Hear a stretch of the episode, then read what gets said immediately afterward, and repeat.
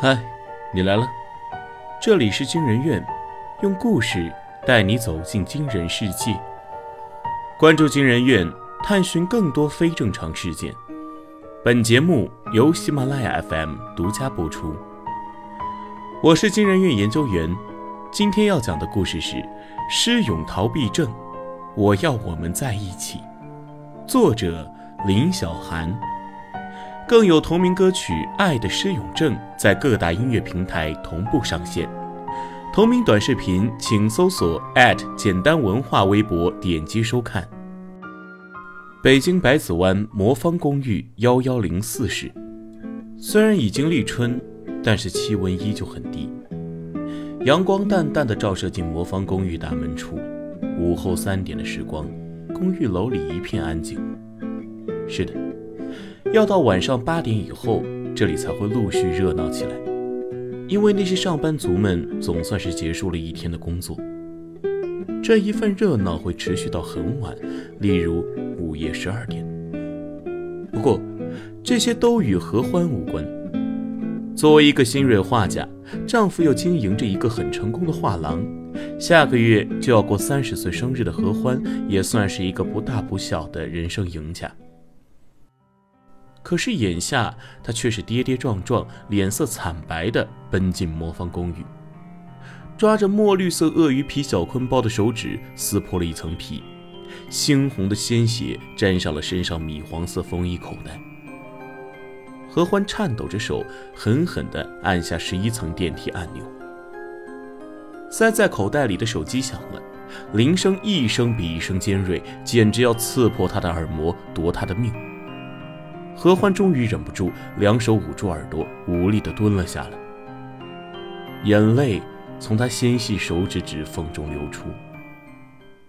叮一声响，电梯停了，电梯门迟缓但又沉重地打开。何欢松开手，用尽全力站了起来，颤抖着走出了电梯。幺幺零四室，金色的门牌号被擦得闪闪发亮。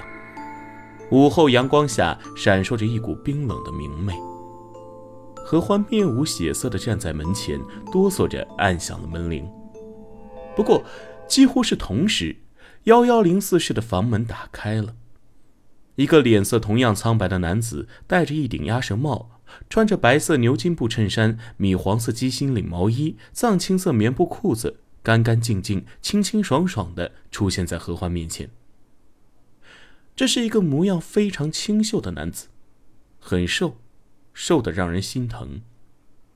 他的五官掩映在鸭舌帽檐的阴影中，看不清楚。你怎么来了？话虽如此，可是男子的声音里丝毫不见有任何的吃惊。他张望了一下四周，十一层楼道里一片空寂，于是闪身让何欢进来。莫泽。你打算瞒我瞒到什么时候？何欢径直走进房间，颓然的坐在沙发里，他的手一直在抖，眼圈又红了。莫泽没有回答他，他全部的注意力被墙壁上挂着的电视机里播放的新闻给吸引住了。关于本次德世家拍卖行爆出的卖主柯克明花费两百八十万人民币买到假画事件。如今已愈演愈烈，柯克明表明会对拍卖行和委托拍卖作品的收藏家提起诉讼。本台就此事件询问了相关法律人士，对方表示，此类诉讼要想打赢难度较大，因拍卖行就拍卖会所发布的拍卖图录中刊印的业务规则明确规定，公司及其职员、代理人不对其意见的准确性（括号包括作品真伪）承担任何责任。女主播还在一板一眼地念着新闻内容，莫泽轻轻喘了一口气，他扭过头看着何欢，问道：“李心凌没事？他怎么会有事？他是这条制作拍卖假画行业链中藏得最深的那个人。”何欢心不在焉地说：“眼下，他全部注意力都在莫泽要离开自己这件事上。”他凝视着莫泽，又一次重复道。你为什么要瞒我？我瞒你什么了？莫泽不耐烦地用遥控器关上电视机，随后抓过桌上的一包香烟，动作熟练地抽了一根出来，啪的一声点上火，深深吸了一口。隔着一层烟，何欢泪眼婆娑，他真不理解莫泽的这一份淡定是从何而来。不管你走不走，我都不会和他在一起了。这婚。迟早要离的。何欢颤抖着，终于说出了心底里的话：“你再等等我，我们可以一起生活，真的，给我点时间。”何欢说的“他”，是指结婚三年的丈夫李希林。当初嫁给他的时候，是真的因为爱的，但是现在想要离婚，也是真的因为不爱了。何欢，你听我讲。我真的不想破坏你的家庭。莫泽的烟抽得更凶了，他的脸一直都躲在阴暗处，看不清表情，但语气中的焦灼却是暴露了情绪。半年前，我就不该出现，现在，我就更不该留在这里。说到这里，他忽然暴躁起来，狠狠扔下抽了一半的烟，随后。又走去厨房倒了一杯水，一口喝掉。何欢跟着他走了过去，一把拉住他的胳膊，哀求着说：“别走好吗？我可以重新给你租个住处，他找不到我们的。有什么用？”莫泽嘴角抽搐了下，扭过头，平静地说：“我不想你一辈子都要被他要挟造假。你那么有才气，但是却因为我……”浪费在这种方面。是的，如今备受关注的假话事件，主要造假人就是何欢。当然了，他其实也不过是处于这条黑色产业链上最底层位置，只负责画画。至于其他环节如何运作，一概不知，也从不过问。事实上，被李希林逼着画假画这件事情，就已经够让他难过了。莫泽想不辞而别，简直就是在他胸口上深深插了一把匕首。嫁给李希林的时候，何欢真的以为他是爱他的。他表现的那么好，对他是如此的势在必得，甚至在认识他后一个星期里就和结婚十年的妻子离婚。因为李希林说，何欢是他这辈子最喜欢的女人，他要堂堂正正以单身男人的身份来追求她。因为他不能让自己最喜欢的女人受到一点委屈，例如被人认为是道德沦丧的小三。李希林还说，兜兜转转那么多年，他曾经以为的爱情，却是在遇到何欢后全部碎裂。原来，真正的爱情，只是想守着她，给他世界上最好的，为他的开心而开心，为他的难过而难过。至于自己，已经不重要。因为他找到了生命中最重要的一部分。天知道，李希林出现在何欢生命中的时候，是以一个事业有成、外形儒雅、知识广博、待人接物极度完美的形象出现。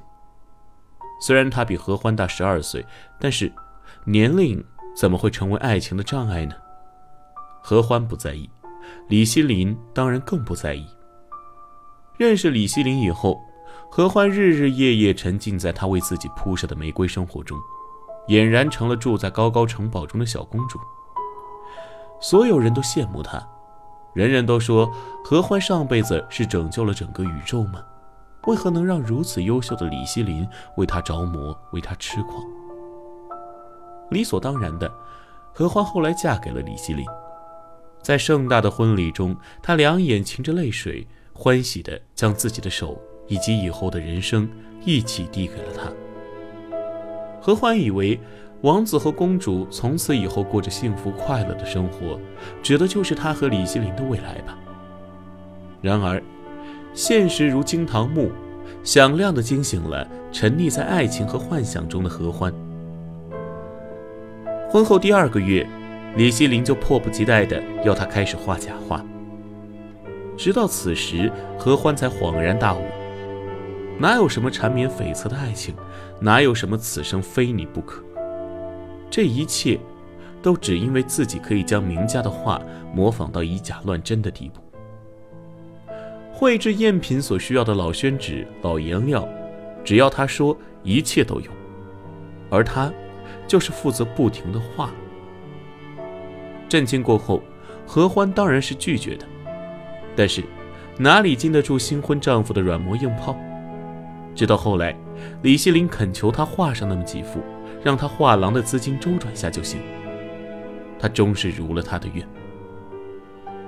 后来，这些伪而不劣、艺术价值极高的赝品，成功在拍卖行卖出了好价钱。再后来，何欢成了李希林的摇钱树，当然，也是制假拍卖行业的摇钱树。那些画假画的岁月，让他痛苦，也让他对李希林的爱一点一滴的。消失在老宣纸上落下的每一笔中，直到后来，他见到了莫泽。那是一个秋天的午后，淡金色阳光透过画廊的大幅落地玻璃窗，将室内的一切都染上了一层不可思议的明亮。何欢蜷缩在画廊角落的浅咖啡色沙发里，望着窗外来往的行人发呆。手边，白色马克杯里的咖啡已经凉了。就在一个小时前，李希林要他再画一幅赝品，而本来他已经答应他，最近都不会要他画了。如果说最初他还会有反抗、愤怒、失望、难过，但是现在他已经没有感觉了。指尖有点痛，是他刚才不自觉的咬破了。似乎只有这样的疼痛，才能让他保持清醒。如何才能摆脱这样的生活？如何才能摆脱李希林？何欢无意识地看着窗外，阳光洒落在他身上，将他塑造的如同画中静谧的女子。直到后来，何欢的身子忽然震动了，无数的阳光在他身上碎裂，他呼吸变得急促起来。身子猛地凑近窗前，将脸紧贴在玻璃上。站在街角巷子边的那个人是谁？深咖色上衣，黑色长裤，戴着一顶鸭舌帽，左手插在裤子口袋里，右手指上夹着一根烟。他到底是谁？已经连续三天见到了，而且每次都是站在这个位置上，抽了一根烟就走。如果说一开始他并没有引起何欢的注意，可是就在刚才，阳光斜射的角度不偏不倚的将他被鸭舌帽挡住的五官照得清清楚楚。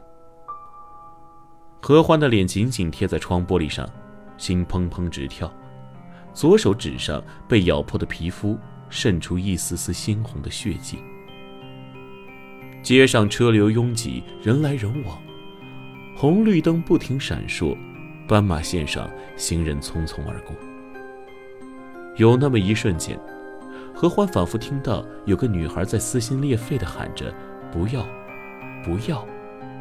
这声音就如同是重锤，猛地砸到何欢的心里。“不要，不要！”一个穿着红色裙子的女孩趴在一个男生胸前，又哭又喊。男孩身下涌出一滩鲜血。一辆红色小汽车停在斑马线中间，行人一层又一层将这一切团团围住。何欢只觉得全身力气都被抽干，他软绵绵地倒在沙发上，眼角余光处，街角巷子口，并没有那个男人。难道是自己看错了？只是看了一场车祸？何欢闭上了眼睛。一颗眼泪从眼角处滑落，他手指上的鲜血一滴一滴流了下来，染红了沙发垫子的一角。第二天，同样的时间，同样的地方，何欢穿着米黄色风衣，戴着黑色墨镜，站在巷子阴暗的角落里。然后，他真的看到了他，背对着他站在街角处，凝视着画廊。何欢的心跳得如此厉害，简直就要从嗓子眼里跳出来。他不知道自己是怎么走过去，明明浑身软绵的一点力气都没有。他也不知道自己是如何开口说的第一句话，好像自己什么都没说，还是怎么了？总之，这一切的记忆都模糊了。他只是记得，自己抱着他哭得无法遏制，在他最初的手足无措之后，终于也一下子抱紧了他。他说，他现在叫莫泽。两个成年人在街头哭成一团。后来。莫泽说要走了，何欢不允许。他说：“如果你敢再一次离开，我就自杀。”何欢的意思就是投进滚滚车流中。或许是因为何欢说这话的时候平静的，就像是在说：“今天天气好晴朗。”于是，莫泽退缩了。莫泽不敢，莫泽怕何欢做出极端的事情。于是，莫泽留下来，他没有再离开。可是这些年他过得并不好，虽然他不说，但是他身上的伤痕、粗糙的手、暗黄的皮肤，出卖了他这些年的遭遇。何欢不动声色地给他买了十几套衣服，从里到外焕然一新。然后，又租下了魔方公寓十一层幺幺零四室。现在，该换我来照顾你了。说这话的时候，何欢眉眼间尽是温柔和依恋。我们还可以重新开始一起生活，对吗？莫泽没有回答，站在魔方公寓十一层向下看，汽车很小，人更渺小。何欢变了。就仿佛是一夜之间，他获得了重生。是的，如果说一开始他找不到活下去的理由，那么此时此刻好好照顾莫泽，就是他人生的全部意义。心境的变化反映在他深深浅浅的笔触下，于是他再也画不出名人作品中空灵、绝望、寒彻心底的压抑。反而在皑皑白雪中斜斜伸出一根绿色的树枝，可这反而让人一眼就看穿是赝品。如果说最初李心凌还以为何欢只是偶尔发挥失常，但是后来他发现这并不是这样。此后每一幅画，蓬蓬勃勃的有着春天、音乐、希望。他敏感的意识到何欢身上发生了什么事情。改变了他。可是发生了什么事情呢？李希林想不出来。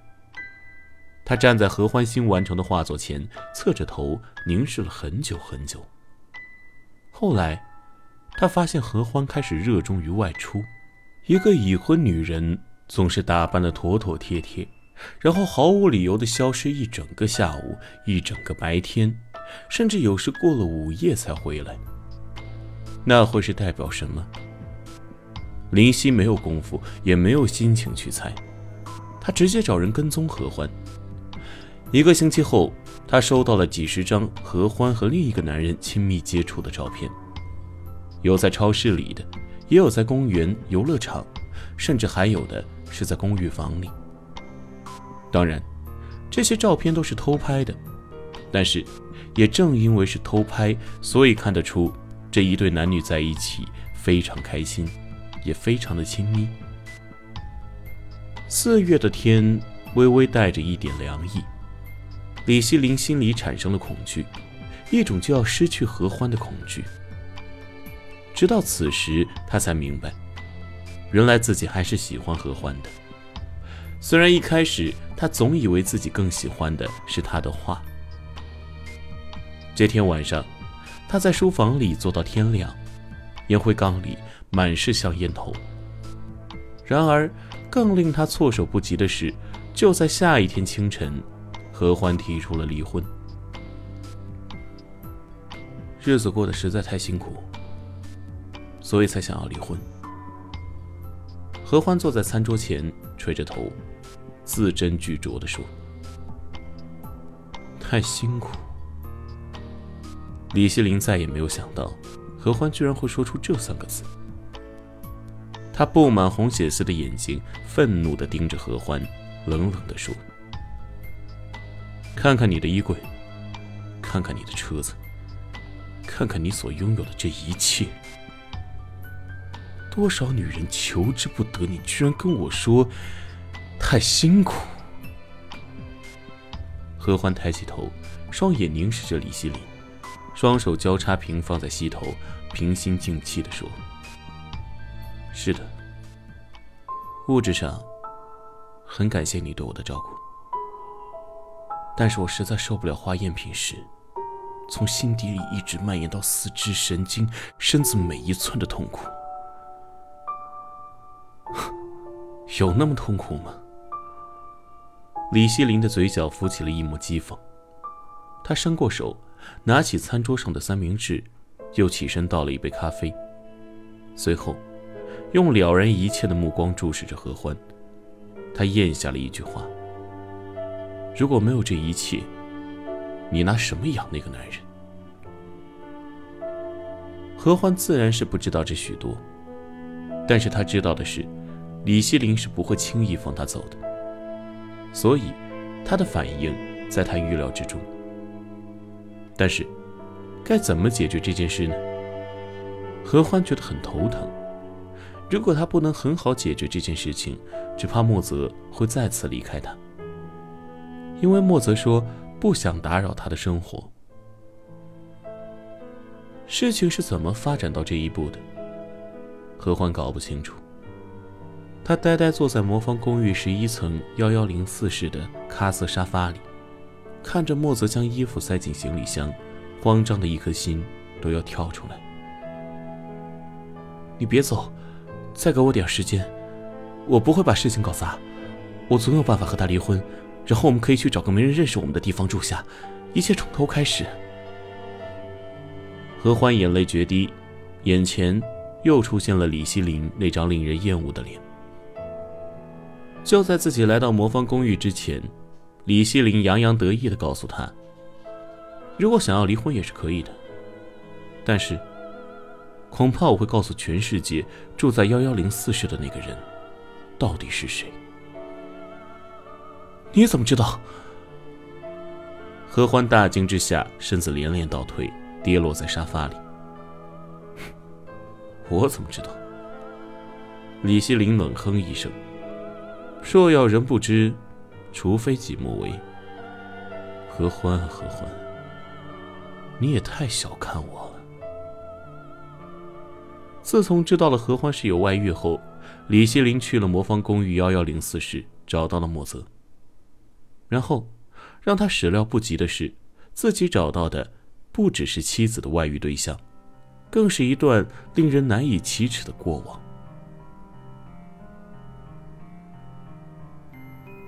我说：“你想要和莫泽……哦，不对，他应该叫何泽吧？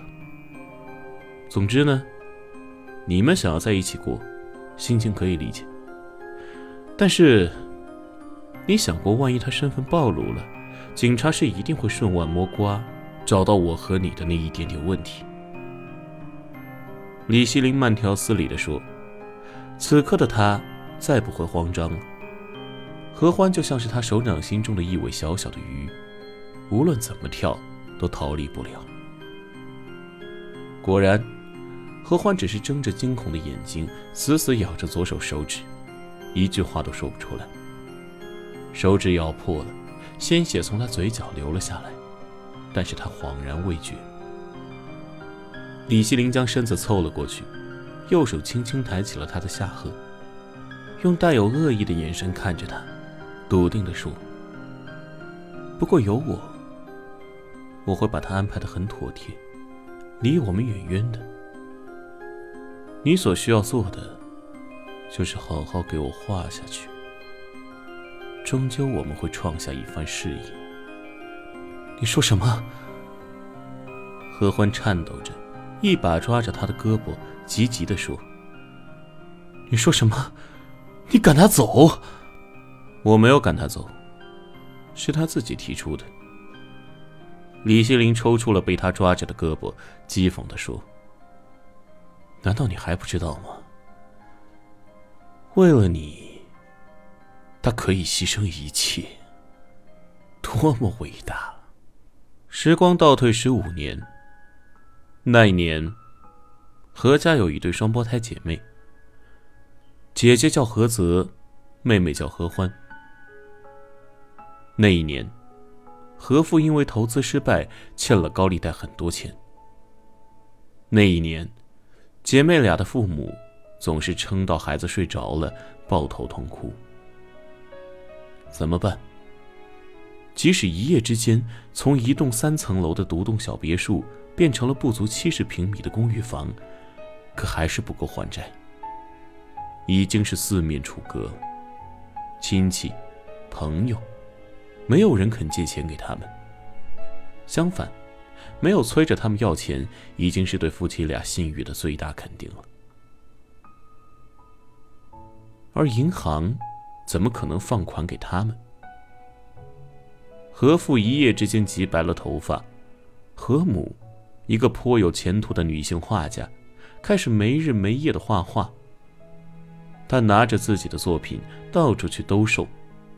但从前还愿意以合理价格收购画作的画商，此时就像是说好了一样，将每一幅画的价格压得很低很低，趁火打劫。绝望中，何母终于向现实低下了头，她放下了艺术家的尊严、傲气、操守，开始加入了赝品的绘制行列中。虽然何母挣的钱不少，但是。始终跟不上高利贷的吸血节奏。直到后来，还有一个星期就要过春节了，家里已经一贫如洗。但是，何父何母还是打起精神，将本就没有多少东西的屋子收拾得干干净净。阳台上甚至还腌制了两块酱肉。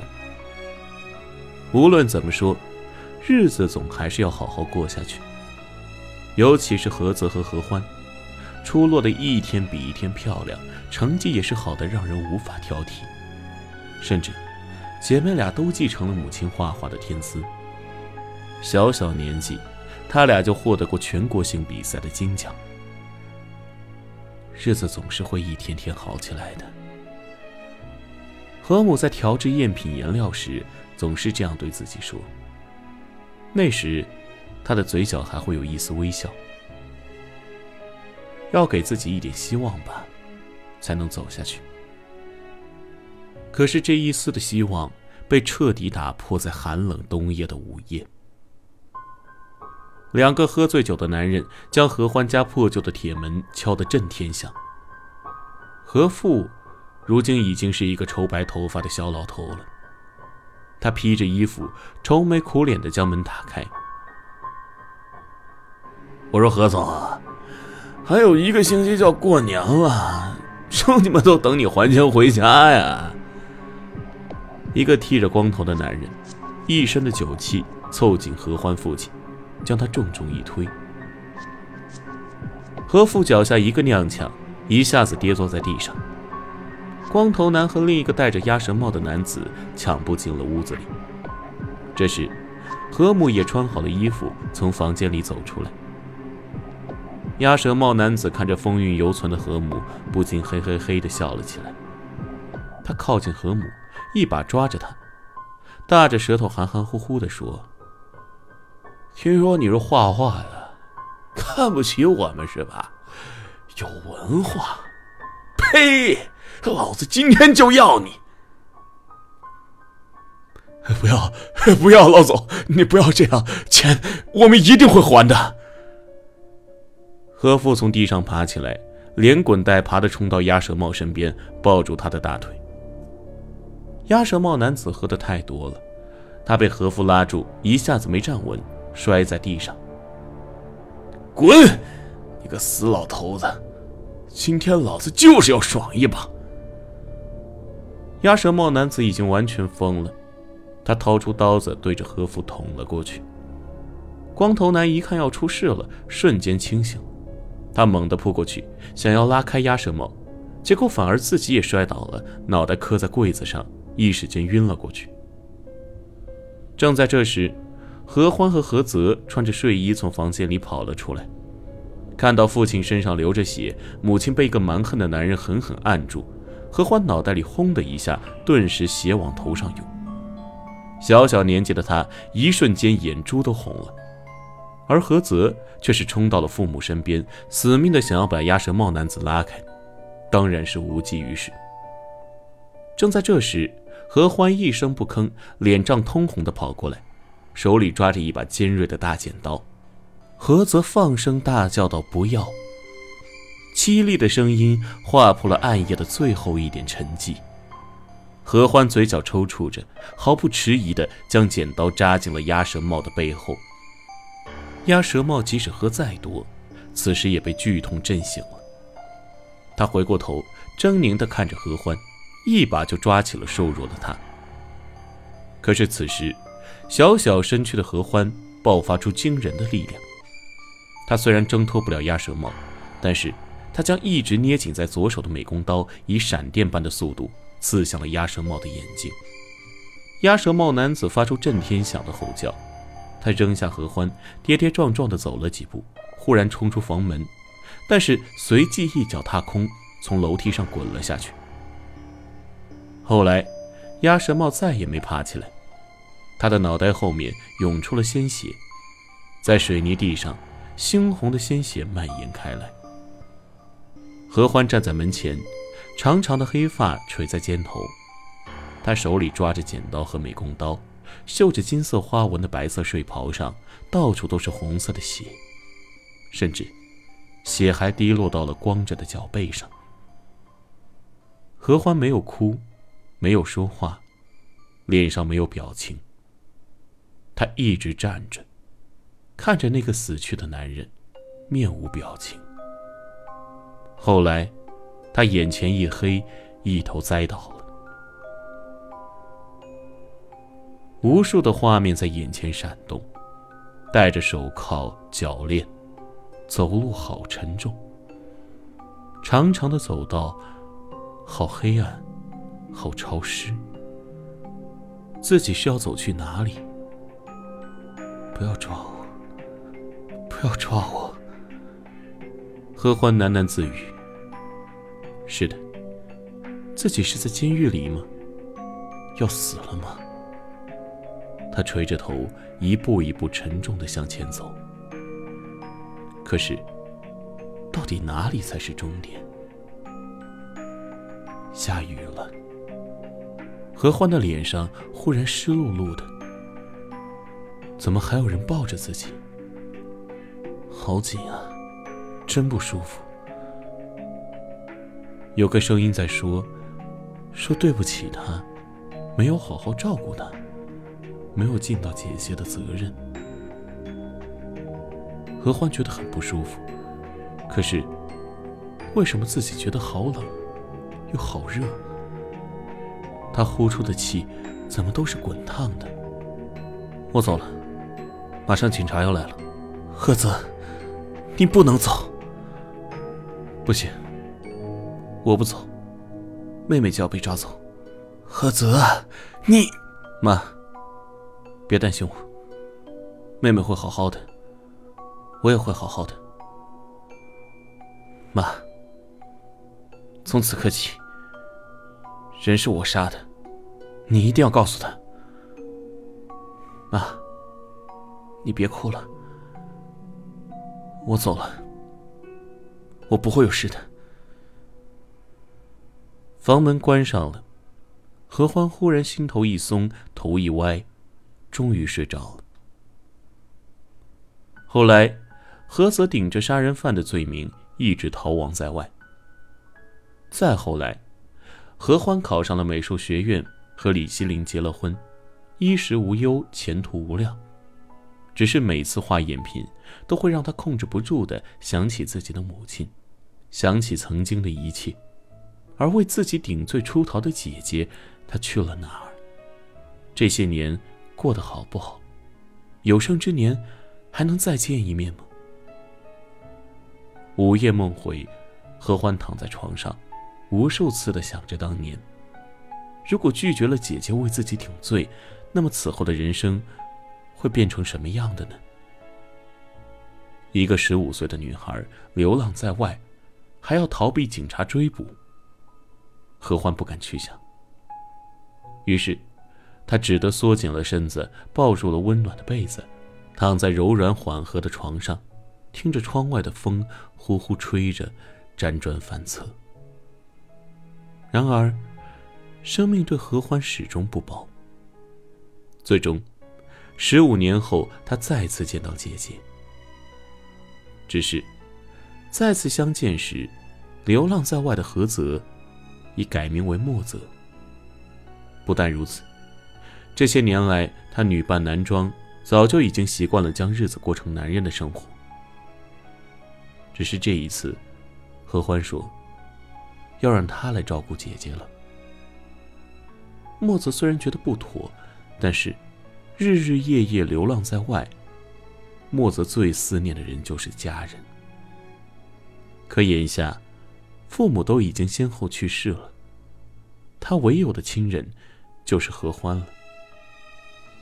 于是，他告诉自己，就待一阵，过一阵就走。可再也没想到，自己居然会引来李希林的注意。并且，最终揭穿了十五年前姐妹互换身份的往事。所以，你真的要走吗？何欢将身子蜷缩在沙发里，呆呆的望着莫泽。他已经将自己的东西收拾好了，然后是要准备扔掉，还是烧了？何欢话音刚落，忽然有人接口，冷冷的说：“他不走，我们都会出事。”说这话的居然是李希林。何欢和墨子转过身，他怎么会进来？就你们这种连门都没有关紧的人，还能指望你们做些什么事？李希林鄙夷的说。走进了公寓房间里，他看了一眼莫泽，说：“你什么时候走？车票都给你买好了。”莫泽没有说话，只是将鸭舌帽往下压了压，整个人站进了阴暗中。那么，我走了。他温柔的看了一眼何欢，转过头，平静的看着李希林，说。不要再逼他画赝品。哦，你还能命令我？李希林嘴角浮起一抹嘲讽的微笑。你以为你是谁？她是我姐姐，不许走，留下来！一直低着头不停啜泣的何欢，忽然爆发了起来。他瞪大了眼睛，拼命克制自己。李希林。你不要逼我！我逼你什么了？所有的财富，我都分你一半。我明知真正的凶手是你，可是我却没有报警。李希林咄咄逼人的说：“你可以选择不画，他也可以选择不走。当然，我更有报警的自由。”何欢气得脸色发白，他猛地站起来，一把抓着莫泽，厉声说：“你别走！哟，他不走，万一被警察抓住了，这么多年的苦，不是就白吃了？”李希林的话是压倒何欢的最后一根稻草。何欢两眼狂乱的看着李希林，顺手抓起桌边水晶台灯，猛地。向他头上砸了过去，一声凄厉的叫声，顿时撕破了整栋魔方公寓的安静。李希林很不走运，水晶台灯破碎了，其中一块碎水晶砸到桌上，然后反弹，最后插入到他的大动脉里。百子湾魔方公寓幺幺零四室内，就像被血洗了一样，李希林的鲜血喷溅在房间的每一寸。何欢吓得尖叫起来，跳上莫泽的床。眼前又一次出现鸭舌帽倒在楼梯口血泊中的场景。那么多血，漫天满地，猩红色怎么都刷不掉。何欢抖得厉害，牙齿在上下打颤。他抱着身子缩到床的一角，门外是聚集了很多人吗？为什么他好像听到很多人在说话？可是怎么忽远忽近？以及莫泽呢？对，莫泽呢？何欢的身子动了动，茫然的在屋子里找来找去，可是视线怎么都聚焦不起来。直到后来，他忽然觉得有人在抱着他，拍着他的后背，告诉他。不要怕，不要怕，姐姐在这里，姐姐在这里。妹妹，你要好好过下去，记得。声音里带着前所未有的安全。何欢颤抖的身子慢慢的，好像平静了点然而就在此时，警车的鸣笛声音就像是一瞬间出现在自己耳边。何欢一下子推开了莫泽，他神经质的站起来，可是却从床上滚了下去。他要跑，要跑，不能在这里束手待毙。可是好多人，怎么跑呢？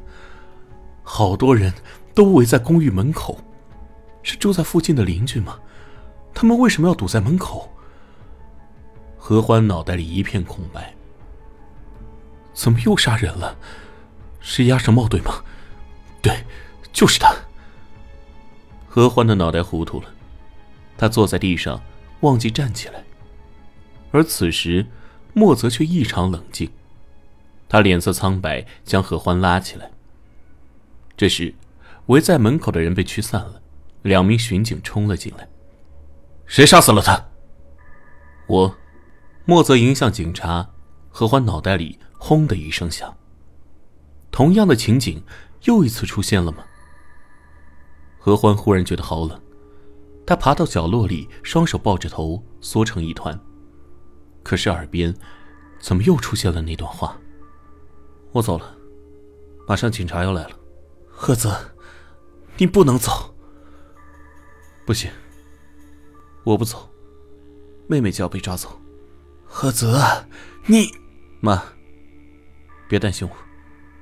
妹妹会好好的，我也会好好的。妈，从此刻起，人是我杀的，你一定要告诉他。妈，你别哭了，我走了，我不会有事的。何欢哭了，他看着姐姐，冷静的告诉警察，是他杀了李希林。因为他对何欢不好，然后他无法控制情绪，一时冲动做了错事，以及都是我做的。莫泽扭过头看了一眼何欢，嘴角勾起一抹若隐若现的笑容。十五年前，我杀死了一个放高利贷的，我的真名叫何泽。说完，莫泽忽的转身冲到阳台上。一阵惊呼，没人反应过来。莫泽跳下了十一楼。在这个过程中，何欢一直没有敢迈出十二年来日思夜想维护姐姐的那一步。一切都结束了。李希林死了，莫泽死了，只剩下何欢，如同行尸走肉一般活在世上。这种滋味并不好受。何欢睁开眼，闭上眼，看到的都是姐姐的脸。有时她在笑，有时笑着笑着，他的脸碎了。而他，是亲手送姐姐上黄泉路的那个人。何欢已经哭不出来了，他恨自己，恨自己的自私，恨自己的软弱，恨自己的薄情。午夜两点，这座城市昏昏欲睡。何欢穿着藏青色风衣，围着浅咖色围巾，幽灵一般的站在马路边。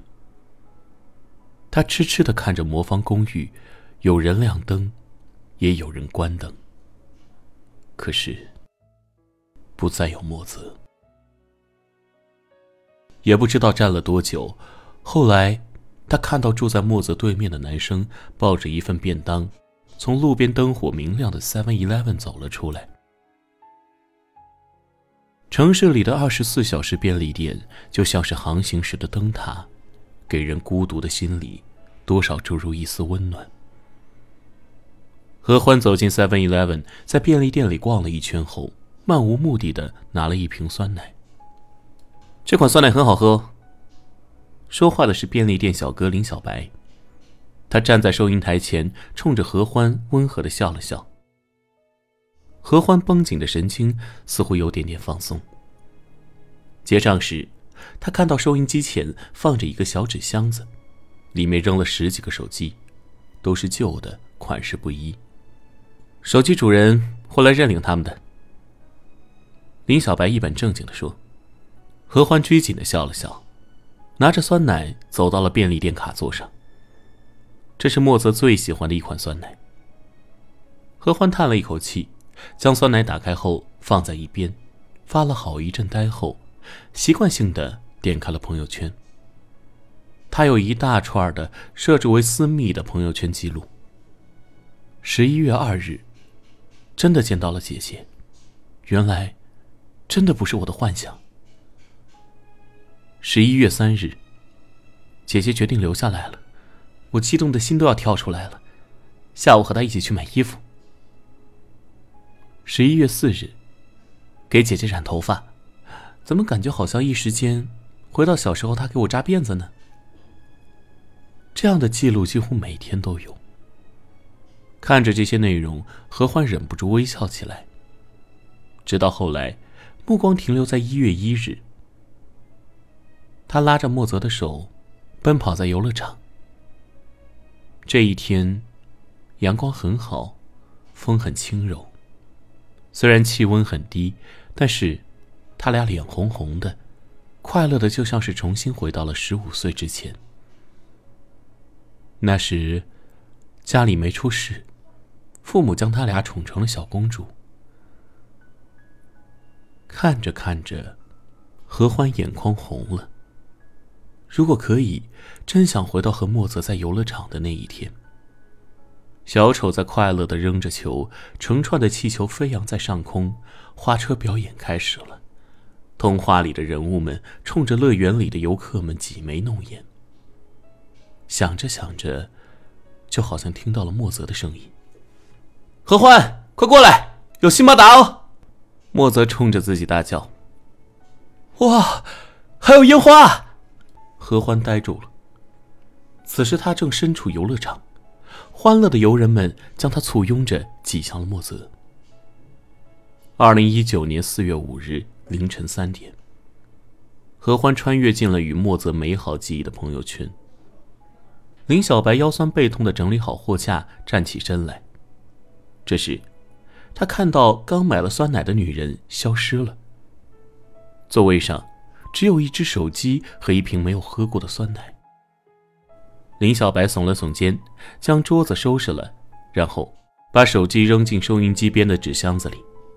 手机又多了一个。午夜三点的百子湾 Seven Eleven，可以让人穿越进朋友圈。只是，有的人最终会选择从朋友圈出来，有的人则会选择逃避，永远留在朋友圈美好的时光里。